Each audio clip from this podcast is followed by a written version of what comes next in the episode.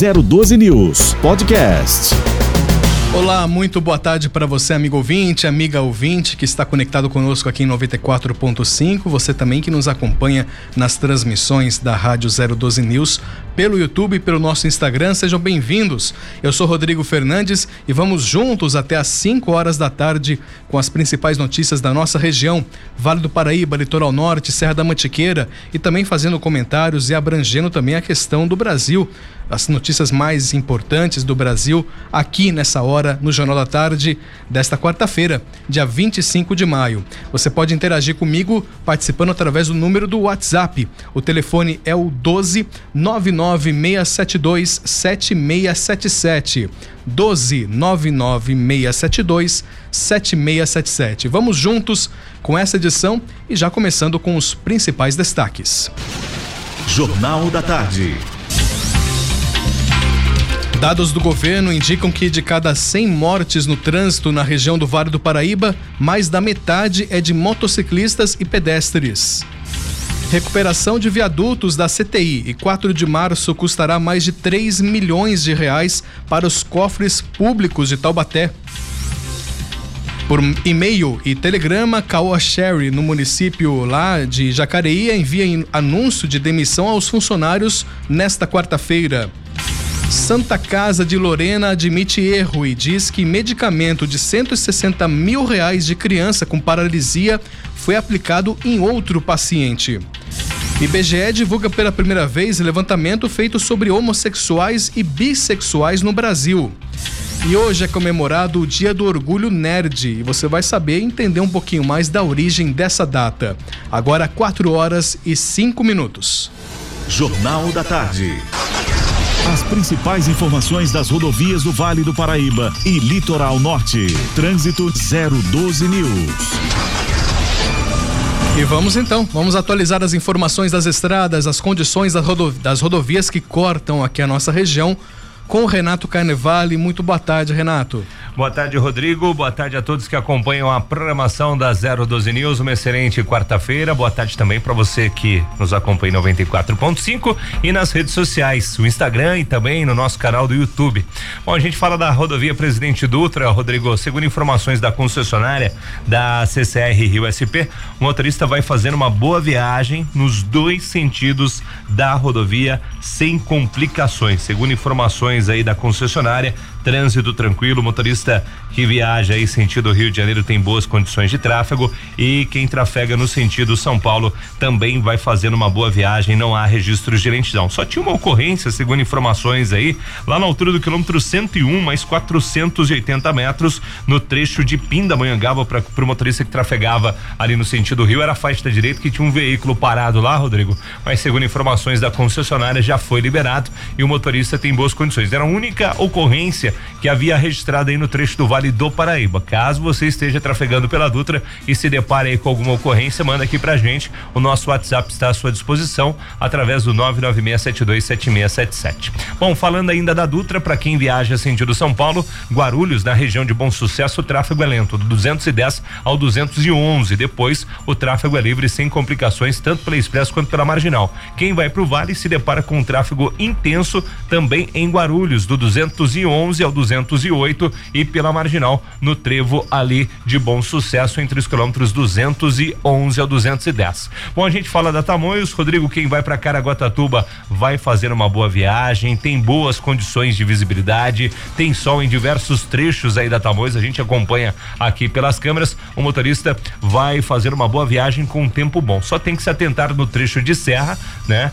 Pois ali no trecho a curvas sinuosas e ali no trecho de Planalto, que tem obras no quilômetro 64. Bom, a gente fala da Oswaldo Cruz, quem vai para Ubatuba também vai fazendo uma boa viagem, não só no sentido Ubatuba, mas quem retorna para Taubaté também faz uma boa viagem, eh, boas condições de tráfego. O motorista tem que se atentar com obras emergenciais no quilômetro 80 mais 250 metros. Cuidado ali com o sistema Apareciga, dirija com atenção. Floriano Rodrigues Pinheiro, rodovia que liga Taubaté a Campos do Jordão. Tráfego normal também também quem vai para Campos e quem retorna nesta tarde de quarta-feira, segundo informações, tudo tranquilo. O motorista vai fazendo uma boa viagem. Caso se depare com alguma ocorrência, manda aqui pra gente outras informações do trânsito. Se tiver algum acidente aí da sua cidade, é só mandar pra gente que a gente interrompe a programação do Jornal da Tarde e volta aí com mais informações para você. Agora, 4 e 8.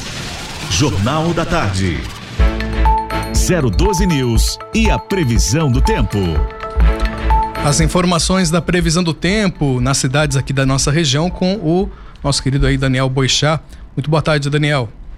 Muito boa tarde, Rodrigo, e a todos que acompanham a 012 News nessa terça-feira típica do outono, com calor no sol e frio na sombra. O tempo continua relativamente frio, mas parece ter dado uma estabilizada na região metropolitana do Vale, tanto no Vale do Paraíba quanto no litoral norte e na Serra da Mantiqueira. No Vale, o dia é ensolarado e podemos chegar aí até os 24 graus, com previsão de temperatura mínima na casa dos 11, 13 graus para a região. Para a quarta-feira, a tendência é de que o céu continue limpo e o dia com sol, onde as temperaturas variem também entre os 24 e os 13 graus, com baixa previsão de chuva.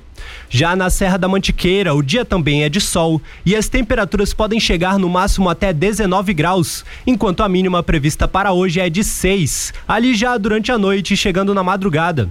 Para a quarta-feira, o tempo deve continuar estável, com os termômetros variando entre 19 e 10 graus na região. E no litoral norte, o sol também aparece e as temperaturas chegam até próximo dos 30 graus, com máxima prevista para 26 e mínima de 16 graus na região para esta terça-feira. Enquanto para amanhã, a tendência de variação também entre 16 e 26 graus. Muito bem, eu sou o Daniel Boixá para 012 News. Jornal da Tarde. Muito bem, obrigado Daniel. Agora são 4 horas e 10 minutos. E a Caoa Sherry realizou hoje o anúncio das demissões na fábrica de Jacareí. O sindicato estima em 480 demissões. Os cortes informados por e-mails e telegramas surpreendeu os trabalhadores, já que a categoria está em negociação sobre os empregos após a montadora anunciar a suspensão da produção na fábrica aqui do interior paulista. Na mensagem, a empresa anuncia o desligamento sem necessidade de aviso prévio a partir de amanhã, quinta-feira, e com pagamento das verbas rescisórias.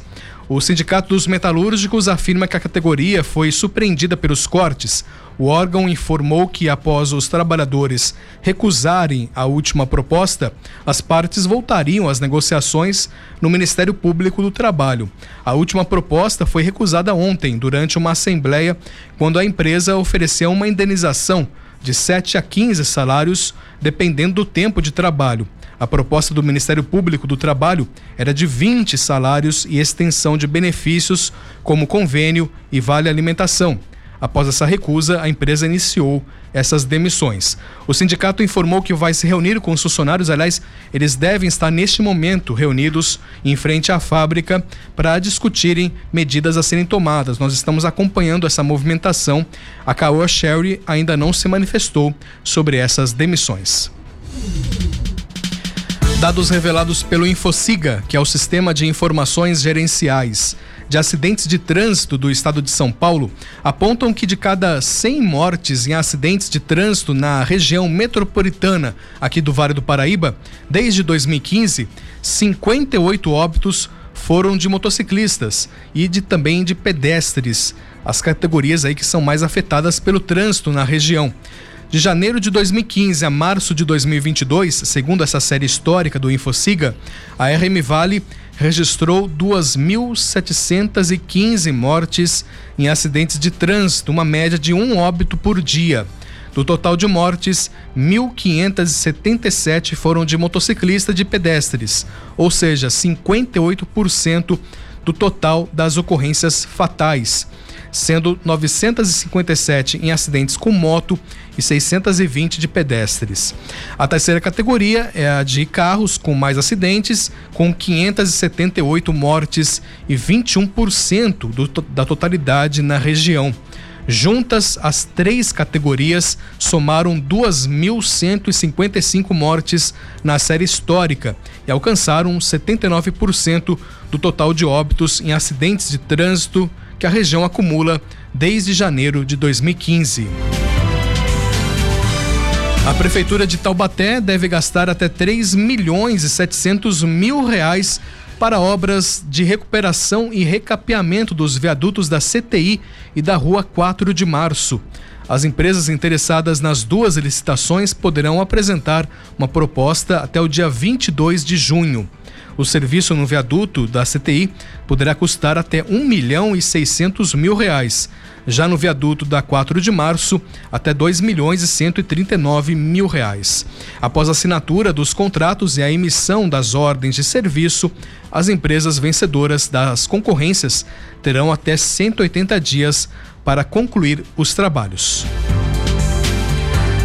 Falando agora sobre saúde, sobre um caso envolvendo polícia, né? A gente vem acompanhando aí a situação de um medicamento que desapareceu na Santa Casa de Lorena, esse medicamento que é utilizado por uma criança, né? E dentre vários pacientes está também uma criança que necessita dessa dose. E a Santa Casa de Lorena emitiu hoje uma nota afirmando que realmente errou, falhou e afirmou que o medicamento de 160 mil reais que era de uma criança com paralisia, foi aplicado em outro paciente por engano. Talisson Alves tem 4 anos e pode perder o tratamento feito até aqui se não receber essa dose em oito dias, segundo os médicos. A criança deveria ter recebido essa dose última na quinta-feira, dia 19. Agora a família cobra que o hospital consiga o medicamento para que o tratamento não seja perdido. Talisson então tem mais oito dias para receber essa dose. Os advogados da família de Talisson informaram que acionaram a Santa Casa na Justiça e que aguardam a posição do juiz sobre um pedido de urgência na reposição do remédio. O hospital afirmou que tenta solucionar e garantir que a criança receba o medicamento. Ainda no noticiário policial, o pai de Gabriel Coelho, o rapaz que a tatuou o próprio nome no rosto da ex-namorada em Taubaté, disse em depoimento à polícia, na tarde de ontem, a Polícia Civil, que o ato foi consentido por Tayane Caldas, de 18 anos, a ex-namorada. José Luiz Alves Coelho disse que não concorda com o que o filho fez, confirmou que os jovens tinham uma relação conturbada, mas ressaltou que a tatuagem não foi feita à força. Ele também confirmou que dirigiu o carro que levou a jovem até a casa onde ela foi tatuada, mas disse que ela não foi coagida, mantida em cárcere ou ameaçada e que entrou no carro por vontade própria. A jovem alega que foi mantida em cárcere no final de semana e que foi agredida e imobilizada para que ele fizesse a tatuagem no rosto. O ex-namorado está preso por descumprir uma medida provisória que o impedia de se aproximar dela. Ele foi encaminhado ao CDP, o Centro de Detenção Provisória da cidade de Taubaté, e está ainda sob investigação. Né? A Polícia Civil permanece sob a investigação e deve colher outros depoimentos e também já pegou né, o celular tanto do garoto, do jovem, do Gabriel, como também o celular da ex-namorada e o celular do pai, para poder fazer as perícias necessárias para investigar esse caso. Agora são 4 horas e 16 minutos e manifestantes vestidos de branco e carregando velas, faixas e cartazes farão um ato pedindo paz no trânsito nesta quarta-feira, a partir das 7 horas da noite, na estrada do Jaguari, na Vila Dirce, lá em Jacareí. Na região, a estrada do Jaguari, na região ali de Jacareí, né? Segundo os organizadores, o objetivo é chamar a atenção das autoridades para os riscos do trânsito nesse trecho, que já foi cenário de muitos acidentes além de chamar a atenção dos motoristas e motociclistas, pedindo paz no trânsito. Uma das organizadoras do ato, que é a professora Simone Martins Barbosa, que aliás nós estamos tentando contato, viu, com a Simone Martins para que ela possa entrar ainda hoje ao vivo aqui com a gente para conversar mais sobre esse ato. A Simone ela tem, ela perdeu, né, o marido, o Edson Rodolfo da Rosa, de 52 anos, conhecido como DJ Edinho, no último dia 14, em um acidente de trânsito na rotatória daquela região. Edinho faria aniversário hoje, portanto, a data foi escolhida justamente por hoje, né, ser o aniversário dele, para poder realizar essa manifestação que promete reunir muitos amigos e conhecidos de Edinho e também familiares e outras vítimas do trânsito. Nós estamos tentando contato, até vou passar aqui direitinho a informação para que a gente possa é, fazer o contato com ela, ao vivo mesmo, aqui no Jornal da Tarde, para que a gente possa é, por telefone mesmo, conversar com ela sobre esse ato. Enfim, a Simone que prontamente se colocou à disposição aqui da nossa emissora, aqui da 012 News, para poder conversar. Eu vou passar aqui o telefone direitinho, ao vivo mesmo. Infelizmente, a gente tem que improvisar de vez em quando aqui. Eu passei o contato aqui pro Renato para a gente poder entrar em contato com a Simone. A Simone ela é a esposa desse DJ Edinho que acabou falecendo para que a gente possa conversar um pouquinho mais sobre esse caso. Mas a gente continua aqui com as notícias, mas daqui a pouco então a gente vai retornar, a gente vai tentar o contato agora com ela ao vivo, para que ela possa conversar com a gente sobre esse ato e explicar também, né, um pouquinho das motivações e também inspirar outras pessoas para que possam também estar junto com ela nessa manifestação. Mas seguindo aqui, nós vamos para Caraguatatuba, porque conforme noticiamos ontem aqui no Jornal da Tarde, agora dando mais detalhes, né, a justiça ordenou que o INDEC o Instituto de Desenvolvimento Educacional e Capacitação possa ressarcir a todos os candidatos inscritos no concurso público da Câmara de Caraguatatuba, que foi cancelado em 2020. O certame foi cancelado por determinação do Tribunal de Contas, que apontou violação à lei que proíbe a realização de concurso público para cargos efetivos que não sejam decorrentes da vacância.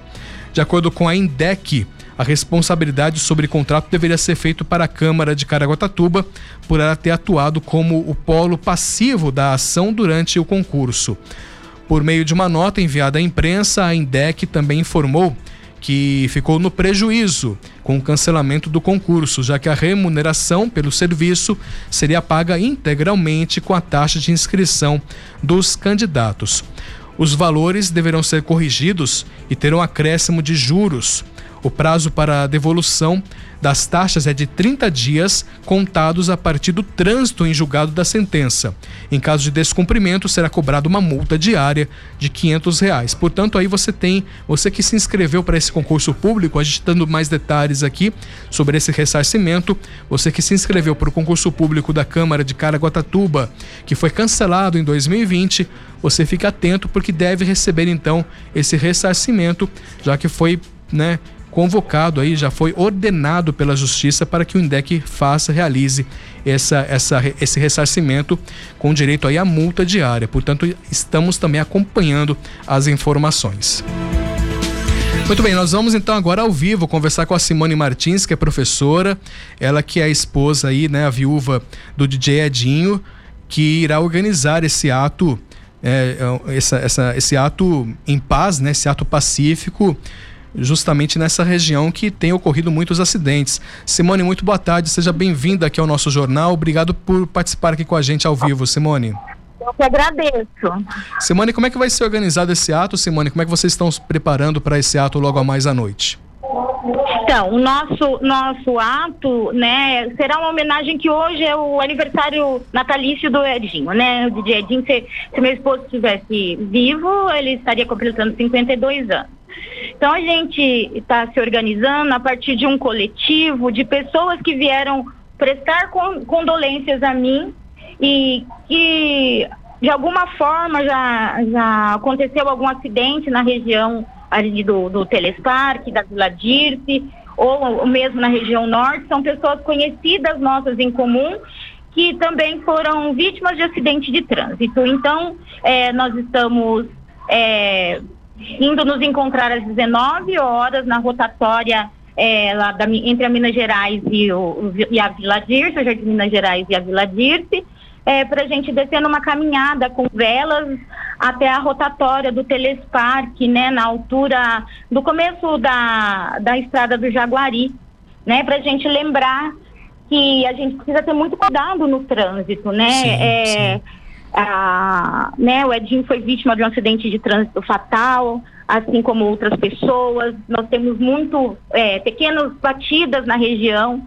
Então é mais para gente, para nós todos nos conscientizarmos de como a nossa vida é breve, né? E, e, a gente queria prestar essa última homenagem e lembrar as autoridades de ver como está o nosso plano diretor em relação ao trânsito da, da, da, da Zona Norte porque essa estrada do, Jaguari, ela é, recebe um fluxo grande de caminhões por conta de uma empresa grande que tem na região. Então é, é mais por isso, né? Nós fazermos na lembrança do aniversário do Edinho, que foi uma pessoa bastante alegre, comunicativa, tem muitos conhecidos na região, bastante querido por nós, familiares, né? Pelos irmãos, cunhados, todo, todo mundo gostava bastante do Edinho, né? Ele é uma pessoa muito, muito agradável, sim, muito alegre. Então, Simone... a nossa organização é para isso, né? Uma caminhada é, iluminada. Nós estamos levando, vamos levar velas, quem puder ir com uma camiseta branca. E cada pessoa que tem um ente envolvido no acidente de trânsito, levar uma, uma placa, o nome, uma folha, para que a gente lembre né, a memória daqueles que se foram e os que estão é, presentes entre nós que a nova geração e nós adultos tenhamos mais consciência no trânsito. Ô Simone, eu quero quero até estender aqui as condolências, né, pela sua perda.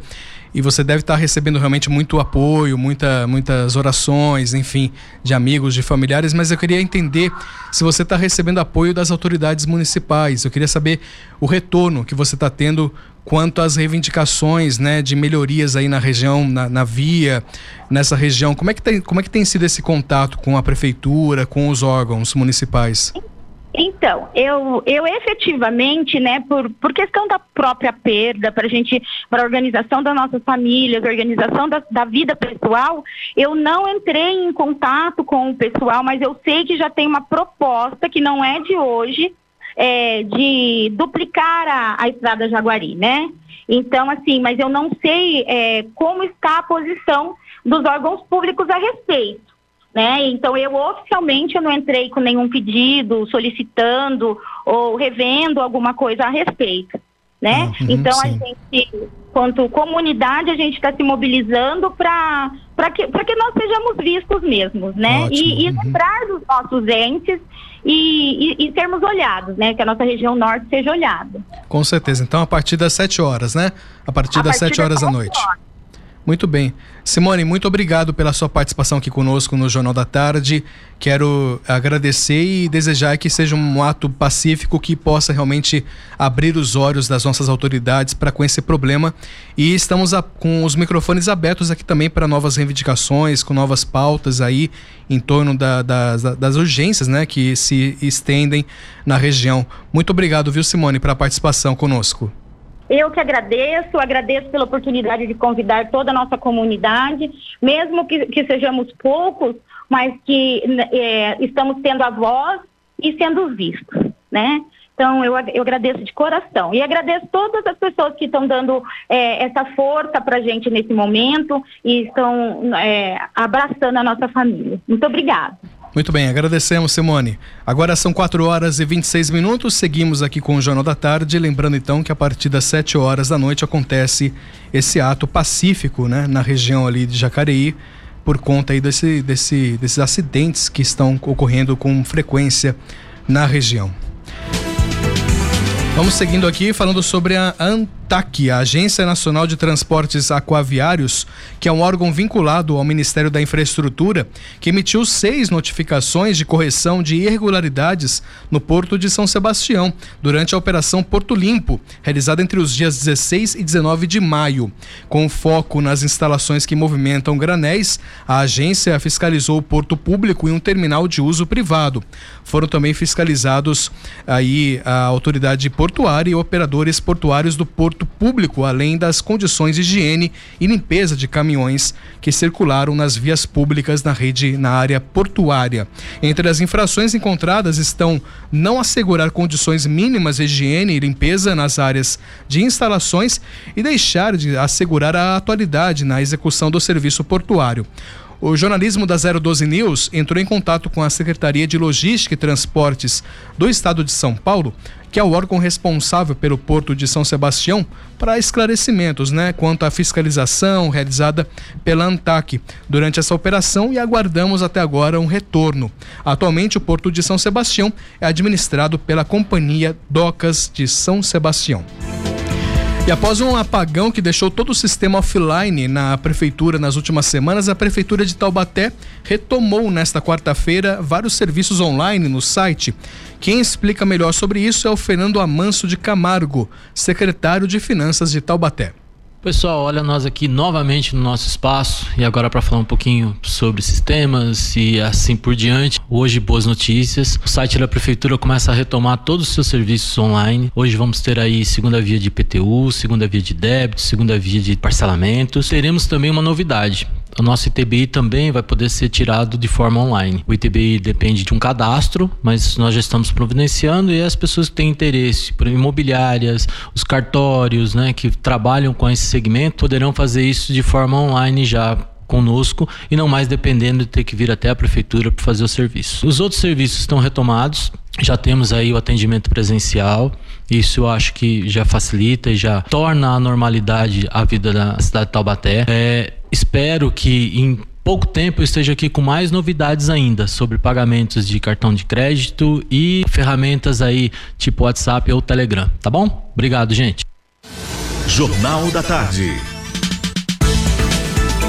Muito bem, agradecendo então ao Fernando Amanso de Camargo, que é secretário de Finanças de Taubaté falando sobre essa situação, né? A, a, população ficou durante vários meses aí, vários, várias semanas com uma situação complicada por conta aí do apagão no sistema do, da prefeitura para poder emitir canês de IPTU e tudo mais, a segunda via dos canês de IPTU e agora parece que então está se normalizando o sistema de informática, o sistema informatizado lá em Taubaté, na prefeitura, nos serviços online da prefeitura de Taubaté e assim esperamos, né, que se normalize por completo a situação lá em Taubaté.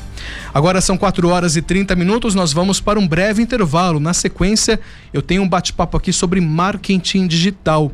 Você sabe o que é o marketing 5.0? Já já nós teremos um bate-papo sobre isso, a importância também das empresas de estarem atualizadas e atentas a esses avanços, né, da nossa tecnologia aí em torno aí de se posicionarem melhor no mercado. Daqui a pouco a gente retorna com mais informações. Agora são 4 horas e 32 minutos, agradecendo a você, amigo ouvinte, amiga ouvinte, que está conectado conosco, ou pelo dial, né? Você que está no radinho aí, no seu celular, conectado no aplicativo da 012 News, ou também nos ouvindo no trabalho, no Uber, nos carros aí de aplicativo. Enfim, muito obrigado a sua companhia, a sua audiência em 94.5 e também nas transmissões do YouTube e do Instagram. Sejam bem-vindos ao Jornal da Tarde. Jornal da Tarde nesta tarde de quarta-feira, dia 25 de maio. Bom, nós já vivemos em uma era onde a tecnologia está atrelada ao marketing, né? Ao marketing digital já há alguns anos, mas com o avanço cada vez mais rápido e diferenciado aí de novas tecnologias estão chegando ao mercado cada vez mais e com esses avanços, novas tendências no marketing acabam surgindo a cada ano. Nós vamos conversar sobre esse, esse futuro do marketing, falar um pouquinho sobre o marketing 5.0 com a consultora aqui de marketing, a Flávia Valentim. A Flávia ela é publicitária, pós-graduada em marketing, MBA em administração de empresas e mestre em desenvolvimento regional e SEO na Vínculo Consultoria em Comunicação e Marketing Digital, com 15 anos aí de mercado e professora de graduação na ETEP. Flávia, muito capacitada aqui, gabaritada para que a gente possa conversar e desenvolver um bom bate-papo aqui sobre marketing. Seja bem-vinda aqui ao Jornal da Tarde, tudo bem? Tudo bem, muito obrigada. Obrigada a todos que estão nos ouvindo. Que bom que a gente tem uma, especialistas, porque muitas vezes a empresa fica muito perdida, né? O, o CEO muitos, muitos chefes, muitos diretores de empresa, muitas vezes têm pensamento já antigo, que acabam se limitando a pensamentos antigos. Aí vem a evolução do marketing, né, das tecnologias. É importante a gente ter especialistas para abrir esse horizonte para essas empresas. Mas se fala muito de marketing 4.0, agora se falando de marketing 5.0. Você pode conseguir, você consegue traçar para a gente esse, essa, essa linha de tempo trazendo aí que quais são as mudanças que trazem esses conceitos, o que, que vem a mudar para que a gente chegue até hoje a ter esse marketing 5.0? Claro, com certeza. Eu acho que assim, o, o, importante é a gente falar, né, bem colocado por você, que muitas vezes os empresários, os CEOs das empresas ficam perdidos com tanta tecnologia e não sabem é, certo onde apostar primeiro, né? O fato é o seguinte, o, o marketing 5.0, ele vem é, com o objetivo de unir a tecnologia aquilo que é o mais benéfico para o consumidor. Então, gerar a experiência do usuário. Vai se falar muito agora em experiência do usuário, em análise de jornada do consumidor, em análise de dores, análise de gostos, enfim, tudo é voltado para o, tudo é voltado para o consumidor, porém com o olhar da tecnologia e não só o olhar, e sim a aplicabilidade, né? A tecnologia ela vem avançando muito realmente. Nós, na verdade, estamos vivendo uma era da transformação digital que se fortaleceu e, e teve e ganhou uma velocidade muito grande com a pandemia. Então a gente vê aí recursos como NFT, como a criptomoeda, ao, surgimento agora do metaverso. Então, todas essas tecnologias e outras que nós, como grandes marqueteiros, utilizamos para aplicar ao marketing digital dos clientes, que muitas vezes o empresário não tem conhecimento porque não é da área de atuação dele. O fato é que a transformação digital que nós todos vivemos, com, por exemplo, a criptomoeda, o metaverso, todo mundo tá, uhum. é, vai estar sujeito a essa transformação. Só que o marketing é uma área que pode aproveitar de tudo isso e deve se aproveitar de tudo isso. Você me pediu para fazer uma linha do tempo é, e acho que uma dica muito importante para o empresário é justamente estar antenado na evolução do marketing, né? Uhum. O marketing 1.0 ele era centrado no produto. Então lá atrás, quando a gente vendia o produto, sabe, o benefício do produto é esse, por que, que você vai consumir esse produto? Já o marketing 2.0, ele foi centrado no consumidor. Então começou, começou a despertar o olhar para o consumidor, né, as suas necessidades, o porquê que ele, ele, que ele poderia comprar aquele produto e aí por diante. Já o 3.0 foi um marketing centrado no relacionamento. Então, entendendo que não adianta mostrar para o consumidor só o benefício que o produto vai trazer para ele, é, o porquê que ele, que ele vai, que ele deve comprar aquilo lá, mas entendeu-se a necessidade de se relacionar com as pessoas, né? Da marca criar uma relação. E hoje a gente faz muito bem essa parte de relacionamento com o marketing digital, digital através do marketing de conteúdo. Ou seja, levando informação para as pessoas. Elas vão comprar da sua empresa porque elas vão entender que você tem autoridade naquilo que você está falando. E para você demonstrar autoridade naquilo que você está falando, é só levando o conteúdo até elas, se relacionando com elas. Por fim, o marketing 4.0 ele surgiu trazendo para gente uma visão de que não existe mais mundo tradicional offline e mundo online. Você tem que olhar para tudo de uma, de uma maneira integrada.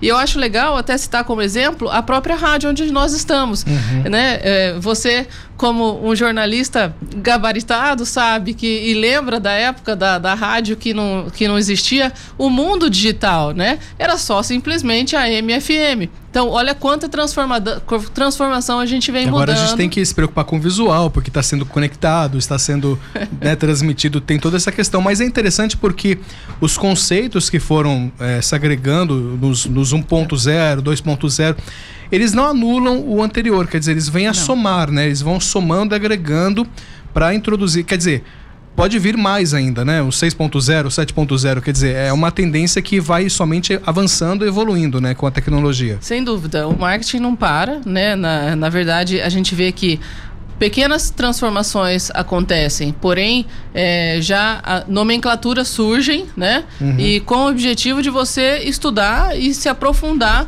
naquela mudança. Mas como você bem colocou, não é uma mudança. E sim, são eu enxergo sempre como aprimoramentos. Você não pode deixar de falar do benefício do produto, você não vai deixar de falar, né? Você não vai deixar de olhar para o consumidor é, para as necessidades que ele tem. Mas você está aprimorando essa estratégia, porque agora a gente fala em jornada do consumidor. E quando você fala em jornada, por exemplo, antes a gente olhava de uma maneira mais simplória.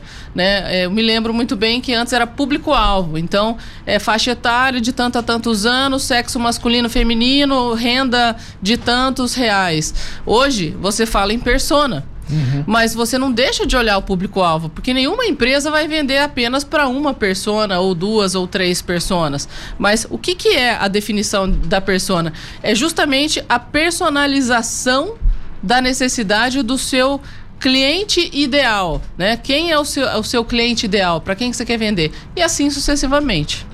Muito bem, estamos aqui conversando com a Flávia, falando sobre esse marketing, o marketing 5.0, o marketing de uma maneira geral aí, trazendo essa, essa visão, né? Essa visão mais ampla e também essa visão que precisa estar na, nas diretorias né, das grandes empresas.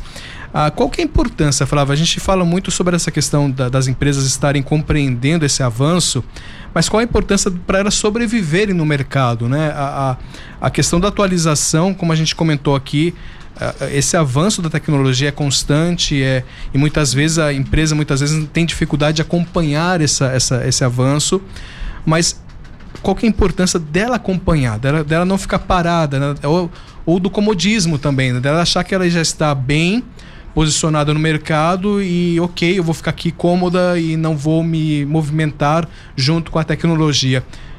É, é complicado, né? Ela precisa sobreviver, mas ela precisa ter essa mente também, essa visão, né? Sem dúvida. É, uma ótima pergunta que você me fez, porque ontem mesmo eu estava vive vivenciando uma realidade dessa. Eu estava é, negociando com uma empresa, uma, uma grande empresa, e ele estava comentando a respeito de valores, né? Por que, que existe valores muito diferentes é, que uma agência cobra, né? É, então, justamente porque se ele olhar só pelo fato de que o, que, que os empresários olham, assim, a maioria, né?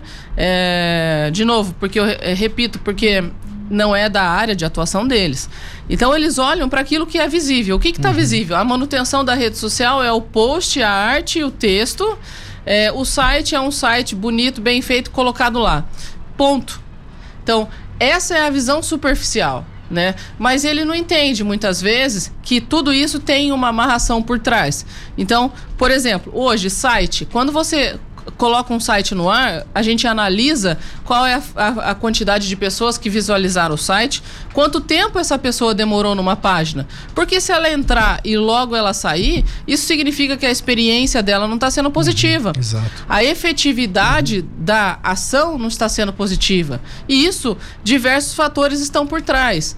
Hoje, um site, você instala é, pixel, você instala é, tudo que você faz em termos de conteúdo tem que ter tag, tem que ter aplicabilidade de SEO. Tudo isso são técnicas que usam a tecnologia para melhorar a experiência que a empresa terá com o seu cliente.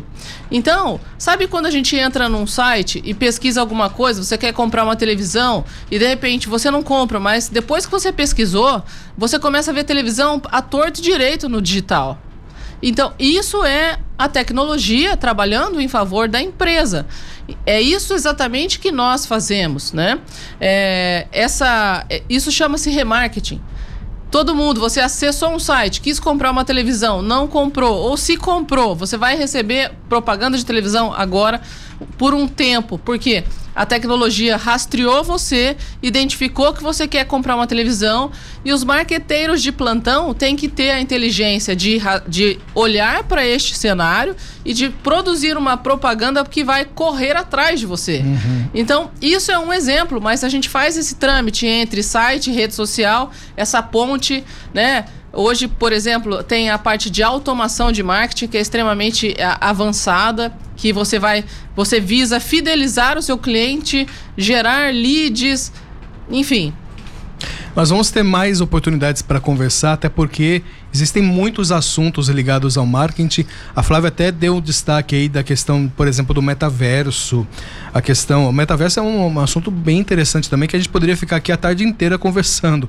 Além de outras questões, né, da utilização de inteligência artificial, enfim, questões que a gente pode abordar ao longo aí dessa, desse mês, ao longo dos, das próximas participações, mas eu queria agradecer, Flávia, e deixar aqui a, a, também aberto para você que está acompanhando aqui a, o Jornal da Tarde, a 012 News, a deixar perguntas, a deixar realmente sugestões. De repente, você tem alguma dúvida relacionada a marketing, passa para a gente aqui no nosso zap. Tá aqui, ó, 12 99672 7677, que a gente repassa para a Flávia e na próxima oportunidade a gente vai bater um papo sobre esse assunto. Então, participe e interaja conosco no 12 99672 7677.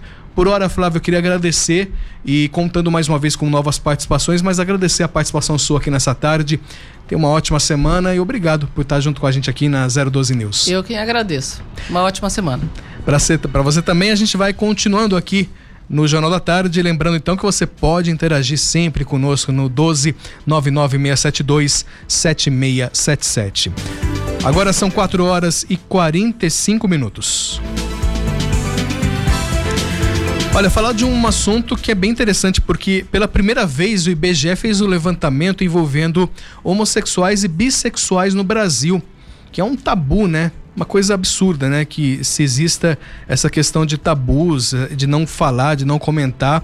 E no Brasil, 2 milhões e 900 mil pessoas de 18 anos ou mais se declararam lésbicas, gays ou bissexuais. Os dados são da Pesquisa Nacional de Saúde, Orientação Sexual Autoidentificada da População Adulta, divulgada hoje pelo IBGE. Esta é a primeira vez que esse dado é coletado entre a população brasileira e na avaliação do Instituto ainda pode estar subnotificado. Os dados coletados em 2019 mostraram aí que 94,8% da população, o que equivale a 150 milhões e 800 mil pessoas, identificaram-se como heterossexuais, ou seja, têm atração sexual ou afetiva pela pessoa do sexo oposto. 1,2% ou 1 milhão e 800 mil declararam-se homossexual. Tem atração por pessoa do mesmo sexo ou gênero. E 0,7% ou 1 milhão e 100 mil pessoas declararam-se bissexual, que tem atração por mais de um gênero ou sexo binário. De acordo com o IBGE, a população de homossexuais ou bissexuais é maior entre os que têm nível superior 3,2%, maior renda em 3,5% e idades entre 18 e 29 anos em 4,8%. Em relação às regiões, o Sudeste registra o maior percentual, 2,1%, enquanto o Nordeste tem a menor, 1,5%. Considerando apenas as mulheres, 0,9 declararam-se lésbicas e 0,8% bissexual Considerando apenas os homens, 1,4% declararam-se gays e 0,5% bissexuais. Tanto entre homens quanto entre mulheres, 1,1% responderam não saber ou se recusaram a responder essa pergunta. 2,3% se recusaram a responder essa pergunta. Sabe aquele, aquele, aquele homem que não senta na poltrona 24? Sabe que fere a masculinidade dele é complicado, né? Mas tem gente assim, infelizmente existe gente assim. A maioria em ambos os grupos declararam-se heterossexuais. Segundo o IBGE, o número de lésbicas, gays e bissexuais registrado na pesquisa pode estar subnotificado. O instituto aponta principalmente o estigma e o preconceito por parte da sociedade como fatores que podem fazer com que as pessoas não se sintam seguras em declarar a própria orientação sexual.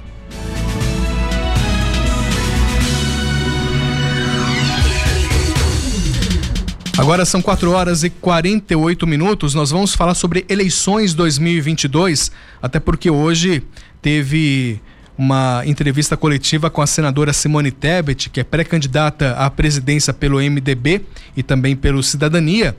Ela fez uma coletiva hoje em Brasília e disse que irá acabar com a polarização existente no país no campo político.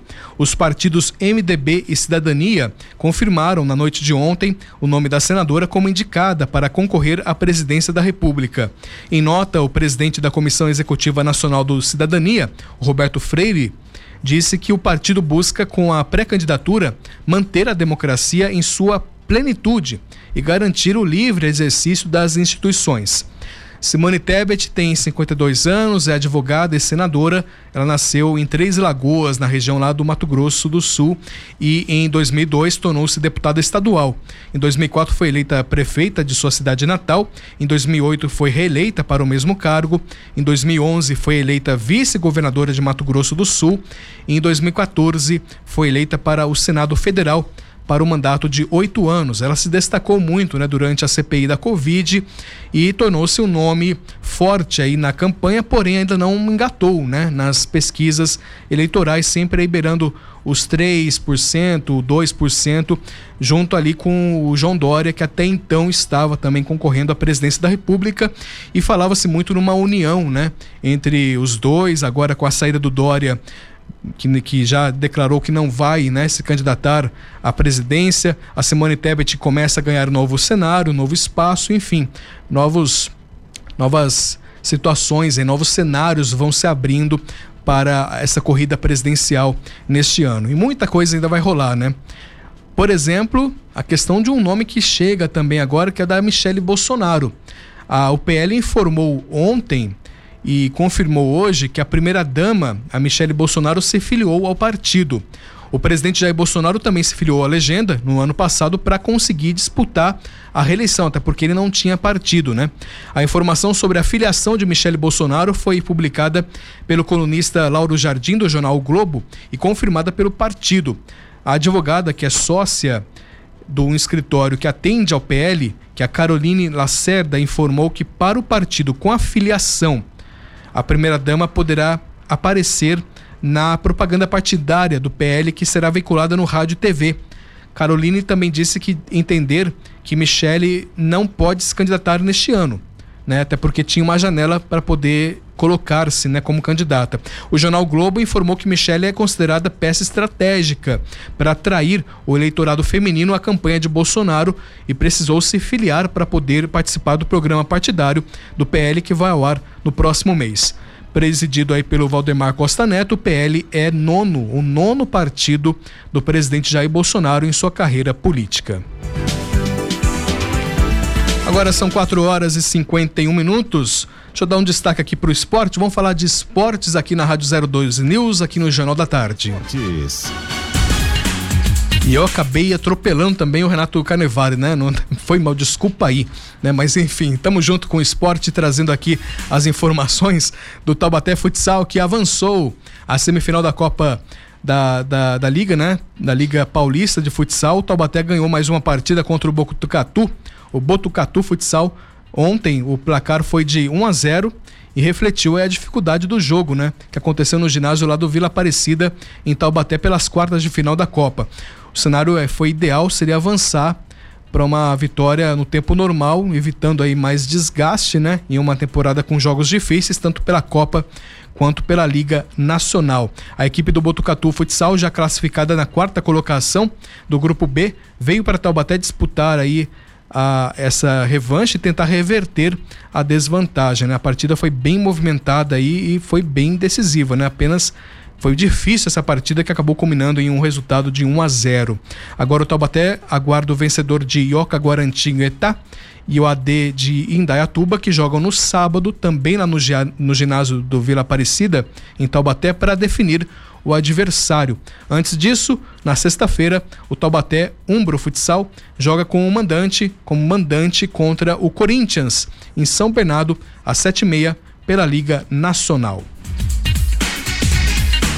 Além disso, o handball também estreou com vitória ontem, né? Na competição, a gente estava acompanhando aqui a transmissão lá de, de, de, da Argentina. O handball estreou ontem no Sul Centro de Clubes 2022 com vitória de 28 a 20 contra o Ovale do Chile. O time do Taubaté é ex-campeão na competição aí, busca vaga para disputar o Mundial da modalidade em outubro, lá na Arábia Saudita. A partida foi muito complicada também, o Taubaté aí conseguiu né, é, ficar bem estava perdendo a partida no primeiro tempo e voltou melhor para o segundo e abriu vantagem sobre a equipe chilena, vencendo a partida por 28 a 20. O próximo desafio será na quinta-feira, amanhã, às 8 e meia da, da noite, 8 e meia da noite, contra o Sag Balester da Argentina. O Sul Centro de Clubes é uma das maiores competições de handball do continente e vale vaga para o Mundial lá na Arábia Saudita. Muito bem. Uma última informação, só que também o ciclista de Taubaté conquistou o título brasileiro aqui, o Flávio Cipriano, que é integrante da Taubaté Cycling, foi destaque no Campeonato Brasileiro de Ciclismo da pista disputada entre os dias 19 e 22 de maio no Velódromo lá no Rio de Janeiro, conquistando uma medalha de ouro e uma de prata na edição 2022 da competição. Parabéns aí ao ciclista taubatiano Flávio Cipriano. 4 e 54 E agora mudando de assunto. Vamos Vamos, ah, é, agora a trilha mudou também. E eu mudo de assunto, a trilha muda junto também. Jornal da Tarde trazendo aqui as informações para a gente poder bater um papo hoje. Hoje, dia 25 de maio, é comemorado o Dia do Orgulho Nerd. Mas você sabe o motivo? Sabe por que, que se comemora o Dia do Orgulho Nerd? Eu convidei o Henrique Almeida. Ele é editor e criador do site boletimnerd.com.br para falar mais sobre a importância dessa data para os amantes da cultura pop geek. Muito boa tarde, Henrique. Boa tarde, Rodrigo. Muito obrigado pelo convite para falar sobre essa data que é tão especial para a gente. E sobre a escolha do dia 25 de maio se deve à estreia de Star Wars Uma Nova Esperança, lá em 1977. Foi o primeiro filme da franquia a chegar aos cinemas e na cronologia é a quarta história.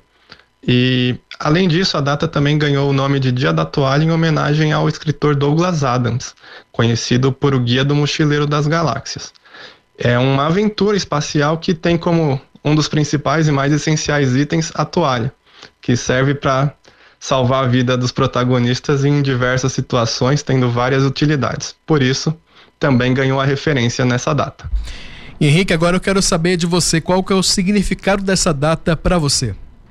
Particularmente, é, nos dias 25 de maio, é, além de comemorar tudo que a gente gosta de cultura geek, de cultura pop, eu celebro também o aniversário do meu projeto Boletim Nerd, que é um site em que a gente faz a cobertura jornalística né, dos principais lançamentos, é, memória histórica. Então tem sido uma jornada bastante interessante para a gente, tem feito vários amigos, né? E, e acompanhado de pertinho o mundo que eu aprendi a, a curtir e admirar desde criança. Muito bem, agradecer ao Henrique Almeida, que é editor e criador do site Boletim Nerd. Acesse aí o boletimnerd.com.br para você ficar bem informado sobre esse mundo da cultura pop geek. E lá você tem todas as resenhas de games, quadrinhos, cinemas, bem bacana. Parabéns aí pela data aos nerds de plantão aí pelo Dia do Orgulho Nerd. Ponto final nessa edição, 4 horas e 57 minutos, com os trabalhos técnicos de Renato Carnevale e Isabelle Barbosa, direção geral de Júlio Moraes. Termina aqui esta edição do Jornal da Tarde. Na sequência, você fica com o Trânsito News. Muita informação, música de qualidade para você aqui na 012 News. Fique conectado conosco, viu? Muito obrigado pela sua audiência, uma ótima quarta-feira e a gente se reencontra amanhã, quinta-feira. Até mais.